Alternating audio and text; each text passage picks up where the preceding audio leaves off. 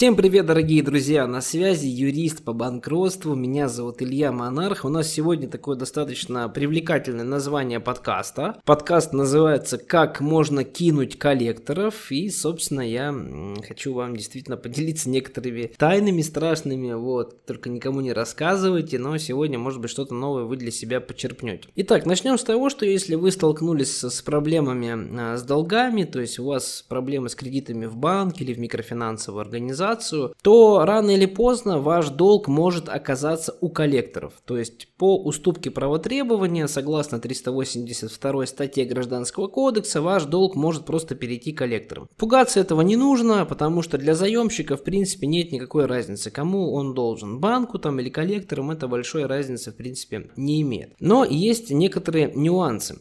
Итак, первый нюанс. Помните, что многие долги коллекторы покупают за копейки. Почему вдруг кредиторы продают такие долги за копейки? Потому что, друзья, по таким долгам уже прошел срок исковой давности. Что такое срок исковой давности? Это когда ваш кредитор уже через суд, если ответчик заявит о пропущенном сроке исковой давности, через суд ваш кредитор уже взыскать не сможет. А если кредитор через суд взыскать не сможет, то в принципе у него никаких способов особо особо больше нет. Ну, там звонки, конечно, письма, это все может продолжаться годами, но если вы человек подкованный и вы не будете на это особо реагировать, то понятно, что с вас взыскать деньги просто не получится. Именно поэтому понимая, что банк, ну, банк может понимать, что действительно с этого человека уже взыскать практически невозможно, срок исковой давности мы уже давно профукали, а банки достаточно часто профукивают э, сроки исковой давности, они просто хотят избавиться от вашего долга, но за это хотят хоть какую-то денежку получить, поэтому за копейки продают коллекторам. Коллекторы, в свою очередь, лишь надеются на вашу юридическую безграмотность, друзья, вашу юридическую безграмотность. И, к сожалению, таких людей пока много. Но если вы смотрите мои мои каналы, слушаете мои подкасты, то вы точно к этим людям уже не относитесь. Потому что если э, человека просто немножко поднапугать неосведомленного, там сделать парочку звоночков с грубым голосом, позвонить там его маме, папе, то многие люди действительно, к сожалению, поддаются этой манипуляции и идут последние деньги платят. Тем самым они прерывают полностью течение срока исковой давности, а если бы просто разобрались с ситуацией, заявили бы о пропущенном сроке исковой давности в суде, то проблем бы никаких не было, просто бы кредитор взыскать бы никак больше не смог, и вы бы этих коллекторов смогли бы, собственно, послать. Вот, поэтому, друзья, вот это главный лайфхак, который нужно помнить. И второй лайфхак, то что коллекторы а, намного реже подают в суд, чем банки. То есть я всегда рекомендую, что если ваш долг уже у коллекторов, первое, что нужно сделать, это, во-первых, посчитать срок исковой давности. Для этого нужно определить, какой у вас тип кредита, потому что там срок исковой давности считаются по-разному. Можете к юристу, например, обратиться и к нам обратиться, мы вам посчитаем.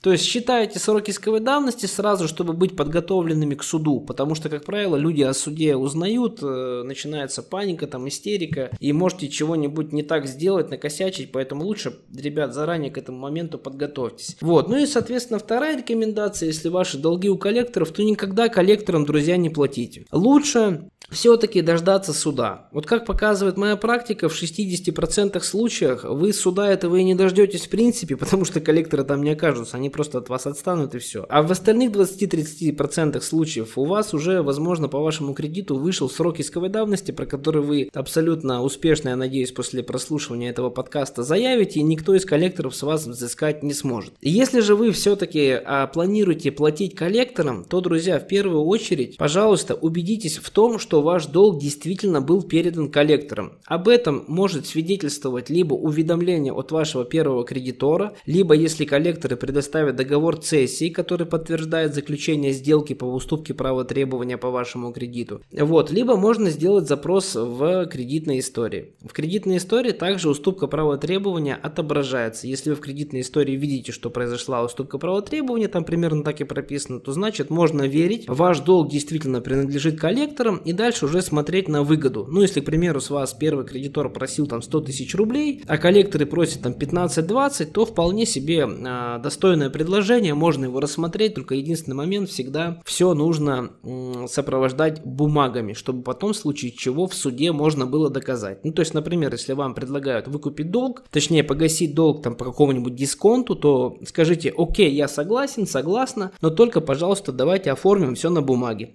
На бумаге все должно оформляться на бланке организации с подписью сторон, чтобы было все четко и понятно, чтобы вы четко сами разбирались, что за что вы будете платить. Как только закроете долг, соответственно, еще попросите у вашего нового кредитора, даже если это и будут коллекторы, справочку об отсутствии задолженности. Тогда, ребят, никаких проблем у вас не будет.